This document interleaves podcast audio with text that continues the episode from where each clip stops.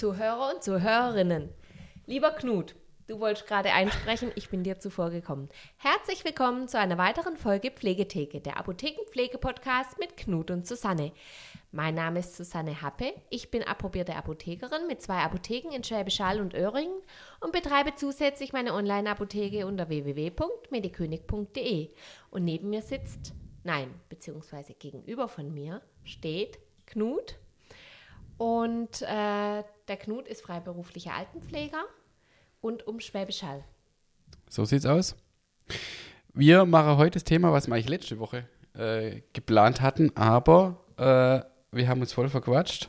Äh, fast eine halbe Stunde haben wir zusammengekriegt, aber äh, aufs eigentliche Thema sind wir nicht gekommen. Ähm, deswegen machen wir das heute.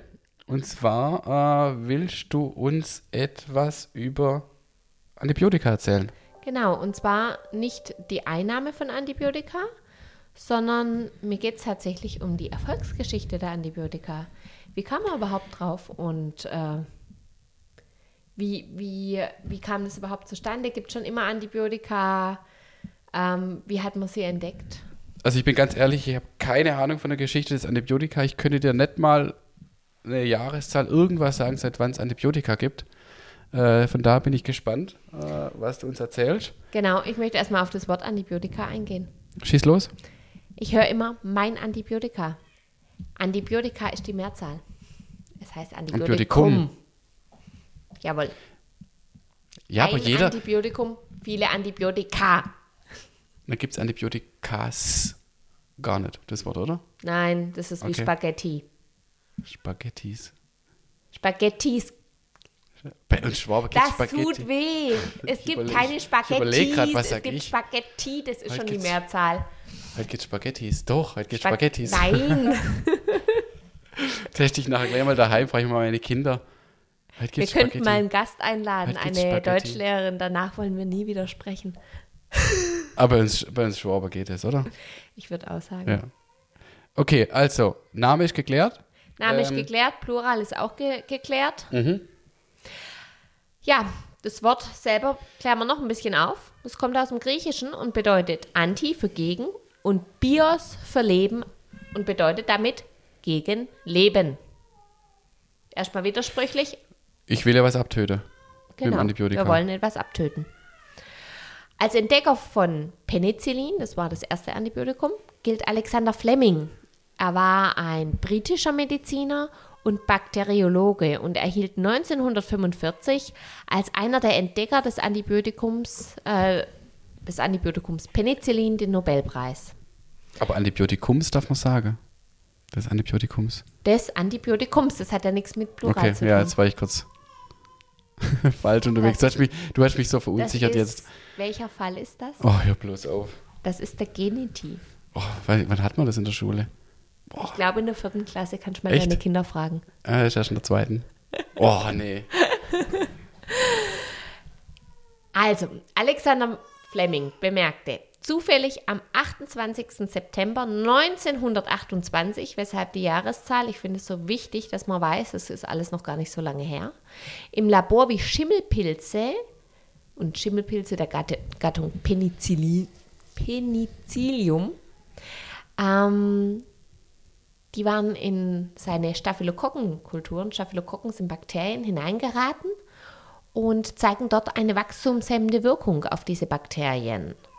Und das untersuchte er weiter und das führte dann damals zu diesem Antibiotikum Penicillin. Bereits 30 Jahre vor Alexander Fleming, dem offiziellen Entdecker des Penicillins, schrieb ein französischer Militärarzt in seiner Doktorarbeit als Medizinstudent über seine Beobachtung, dass bestimmte Schimmelpilze eine bakterienabtötende Eigenschaft haben. Und er gilt heute als der eigentliche erste Entdecker der antimi- antimikrobiellen Wirksamkeit von Schimmelpilzen. Und weißt du, durch was seine Forschung angeregt wurde? Keine Ahnung. Er hat natürlich etwas beobachtet, weil einfach so wissen konnte er es ja nicht. Und es ist total spannend. äh, Und zwar hat er ähm, beobachtet, dass die arabischen Stallknechte die Sättel für die Pferde in einen dunklen, feuchten Raum immer gelegt haben. Und äh, dieser dunkle, feuchte Raum, der regte die Bildung von Schimmelpilzen an und dann fragte er irgendwann seine Stallknechte, weshalb sie das machen. Und die erzählten dann, wenn sie das so machen, dann heilen die Wunden der Pferde, also weil Sättel können ja scheuern, dann, dann heilen eben diese Wunden viel, viel schneller. Und äh, daraus hat er sich dann eine bestimmte Wirkung eben dann auch erklärt und äh, die beobachtet. Und so kam er dann äh, drauf, dass da eine antimikrobielle Wirksamkeit vorhanden sein muss.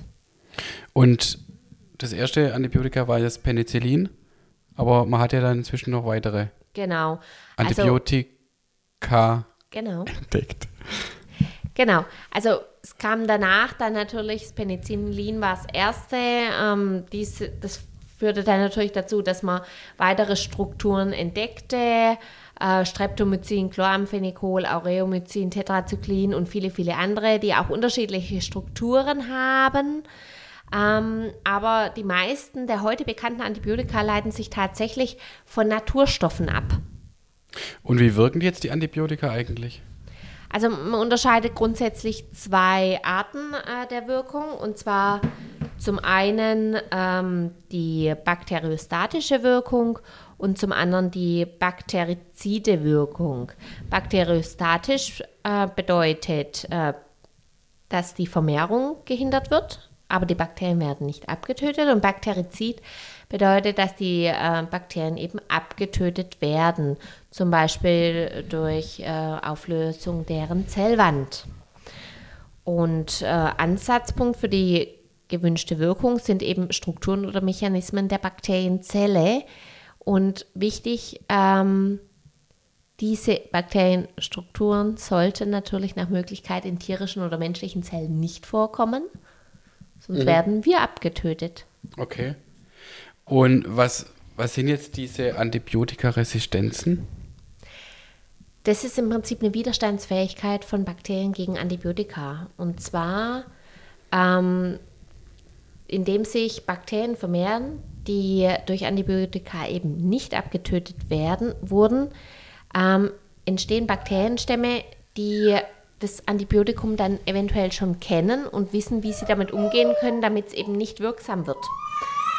Und das sind diese Resistenzen. Im Prinzip lernen die Bakterien mit so einem Antibiotikum umzugehen. Okay. Und ähm, das ist ja auch häufig das Problem, oder was man auch im Pflegeheim ja dann immer wieder hat, man hat ja so Patienten, die halt ja immer wieder Antibiotika,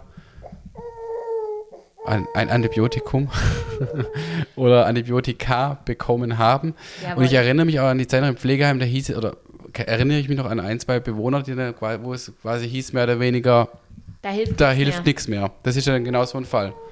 Ja, also es gibt tatsächlich Bakterienstämme, das sind sogenannte Supererreger. Das ist so ein bisschen der Horror eines jeden Arztes, eines jeden äh, Bakteriologen. Ähm, eigentlich ein Horror von jedermann, ähm, dass äh, ja, die einfach multiresistente Keime haben, ähm, die auf nichts mehr reagieren. Man hört ja immer wieder, dass es ja quasi ein, ein zunehmendes Problem ist Ja. mit diesen äh, äh, Resistenzen. Ja, ganz genau. Im Prinzip geht es darum, Bakterien lernen Antibiotika kennen und wie Mhm. lernen sie die kennen, indem einfach ganz, ganz viel Antibiotika eingesetzt wird, sowohl bei uns Menschen, die wir uns viel zu früh teilweise Antibiotika verschreiben lassen. Aber ein ganz großer Faktor ist natürlich auch da die Massentierhaltung, in der natürlich sehr viele, sehr, sehr viele. Kleinen Moment, ich muss mich mal kurz um meine Tochter. Jetzt geht's der wieder gut in der natürlich auch sehr viele Antibiotika eingesetzt werden. Vielleicht müssen wir mal kurz Pause machen. Entschuldigung, liebes Publikum. Da sind wir wieder. Entschuldigung, dass wir kurz unterbrechen mussten, aber jemand war mal kurz wichtiger. Natürlich sind unsere Zuhörer auch sehr wichtig. Aber die können wir ein bisschen nach hinten schieben. Ja, da kann man mal auf die Pausentaste drücken. Genau. Wir waren, wo waren wir stehen geblieben? Intensivtierhaltung. Mhm, ja. Ja, also da werden eben Antibiotika vermehrt eingesetzt. Ich möchte da wirklich mit keinem Zeigefinger auf irgendjemanden zeigen, denn ähm, auch ich trinke Milch und esse Fleisch und deswegen nehme ich mich auch hier nicht aus, ähm, dass ich auch dazu mit beitrage. Aber eben ähm, das führt dazu, dass äh, mehr, mehr und mehr ähm, Antibiotika eingesetzt werden müssen. Mhm. Ähm, dann ist es natürlich auch so, ähm, beim Einsatz von solchen Antibiotika gerät da natürlich auch ein Stück weiter von Grundwasser etc. Also es entstehen einfach sehr, sehr viele Bakterienstämme, die schon mit den Antibiotika mhm. einfach umgehen können. Aber macht es ja dann ein Stück weit ja wieder, oder natürlich, wenn ich jetzt logisch denke, auch erforderlich, dass wir neue Antibiotika brauchen. Ganz genau. Oder? Die Forschung ist auch äh, da wirklich dran. Das äh, Problem ist nur, das ist einfacher gesagt als getan. Man kann sich ja nicht einfach sagen, Simsalabim, hier ist ein neues Antibiotikum, sondern man braucht im Prinzip eine Struktur, die wirksam ist und nicht so anfällig gegenüber Resistenzen, weil ähm, es gab schon mal die eine oder andere Neuentwicklung in 0, nix super anfällig für Resistenzen, ähm, weil Bakterien sehr schnell lernen, mit diesen, mit, teilweise mit manchen Antibiotika schneller umzugehen und mit manchen nicht so schnell. Und deswegen brauchen wir neue Strukturen, die eben nicht äh, resistenzanfällig sind, die wir, wie ich vorhin erwähnt habe, Bakterienzellen abtöten, aber nicht tierische und menschliche Zellen. Wir müssen sie auch ansonsten gut vertragen können und zwar auch in einer solchen Dosis, wie sie bei uns im Körper auch wirksam ist. Ja, das bringt nichts, wenn sie nur in einer niedrigen Dosis, Dosis zwar unbedenklich für uns ist, aber in einer höheren Dosis, wenn es auch hm. bakterienabtötend äh, wirkt, eben dann für uns nicht mehr unbedenklich. Und ähm, da ist unglaublich schwierig, was zu finden. Hm. Und man macht ja heutzutage auch Arzneimittelentwicklung teilweise schon am Computerprogramm mit Modellen. Man überlegt sich, wo was angreifen kann, aber uns fehlen, uns fehlen sozusagen, ja, wie soll man sagen, neue Ideen, neue Strukturen. Ja, und es mhm. liegt nicht daran, dass unsere Wissenschaftler unfähig sind, sondern es ist einfach wirklich mhm. nicht leicht. Okay, das war jetzt ein kurzer Einblick in die Geschichte äh, vom Antibiotikum. ich muss unbedingt in Deutsch Nachhilfe gehen, glaube ich. Ja. Habe mich ja vorhin schon blamiert. Unser ähm, nächster Gast äh, wird jemand äh, aus der Sprachwissenschaft sein. ich habe es nötig, so wie es aussieht. Es ähm, wird dann sein wie in unserem Schulheft, nur rot. Aber nee, also das mit äh, Plural, Dativ und so weiter, nee, ich habe es komplett verdrängt, muss ich gestehen. Ja, ich Obwohl ich in Deutsch eigentlich gar nicht so schlecht war. Mein Sohn fängt jetzt zu sprechen an und jetzt weiß er, was die Füße sind. Aha. Mein Mann, muss man dazu wissen, der kommt aus dem mitteldeutschen Bereich, also spricht Hochdeutsch. Ich habe ihm dann mal erklärt, was bei uns Füße sind. Die gehen nämlich bis zur Hüfte. So sieht's aus. es gibt kein Bein, es gibt nur einen Fuß. Der so geht von unter bis zur Hüfte. Ähm, war noch ein kurzer Schwenk. Ähm, abschließend noch, vielleicht willst du uns noch ganz kurz was zum Einsatz von Antibiotikum sage oder so, diese klassische Mythen, oder gibt es Mythen beim Antibiotikum, beziehungsweise was mir sofort immer ähm, aus pflegerischer Sicht einfällt oder was es im Pflegeheim immer gab, ähm, wenn ein Bewohner oder Bewohnerin Antibiotikum ähm, angesetzt bekam, hieß es so, oder hieß es dann immer kein, was klassisch im Pflegeheim gibt es immer zum Frühstück eine Schüssel mit Quark. Immer. Ach ja. Das ist ein Klassiker im Pflegeheim. Und dann hieß es immer gleich zur Dame in der Küche, Herr oder Frau XY, bitte eine Woche lang kein Quark zum Frühstück hinstellen, weil er Antibiotik, ein Antibiotikum bekommt. Ja. Richtig oder falsch? Beides. Okay. Kommt auf Antibiotikum okay. an. Es gibt Antibiotika. Lass mich raten, steht im Beipackzettel. Ja, ganz genau. Sagt auch in der Regel der Apotheker. Aber es ist tatsächlich so, es gibt Antibiotika, bei denen soll man keine Milchprodukte einnehmen, äh, also dazu nehmen oder zumindest zwei bis vier Stunden Abstand halten. Mhm. Ähm, geht übrigens ja nicht nur für Milchprodukte, sondern auch für Kalzium, Magnesium, Eisentabletten. Mhm. Ähm, jetzt kommt der Chemiker in mir raus, das sind alles zweiwertige Kationen und die komplexieren dieses Antibiotikum. Ähm, wer jetzt schon immer zuhören mag, äh, kurzum, das wirkt dann nicht mehr richtig. Und ähm, kommt aber aufs Antibiotikum an. Es gibt einfach auch welche, wo das völlig irrelevant mhm. ist. Es gibt welche, die sollte man unbedingt eine Stunde vorm Essen nehmen. Es gibt aber auch welche, die nimmt man zum Essen. Ähm, es gibt welche, die nimmt man zum Essen, weil sie dann verträglicher sind, aber nicht unbedingt besser wirksam. Es gibt aber auch welche, die nimmt man zum Essen, weil sie dann besser wirksam sind. Wie gesagt, manche verlieren auch ihre Wirkung ein Stück weit, wenn man sie zum Essen einnimmt. Es gibt auch welche, Die sollte man zum Essen einnehmen, aber keine Milchprodukte. Macht Spaß, gell? Ja, brutal.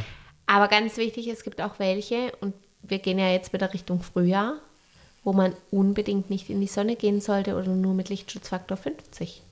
Ich habe mal eine Patientin gehabt, ähm, der habe ich das sogar noch bei ihrem Antibiotikum erzählt. Und es war so ein, ja, ein bisschen bewölkter Tag.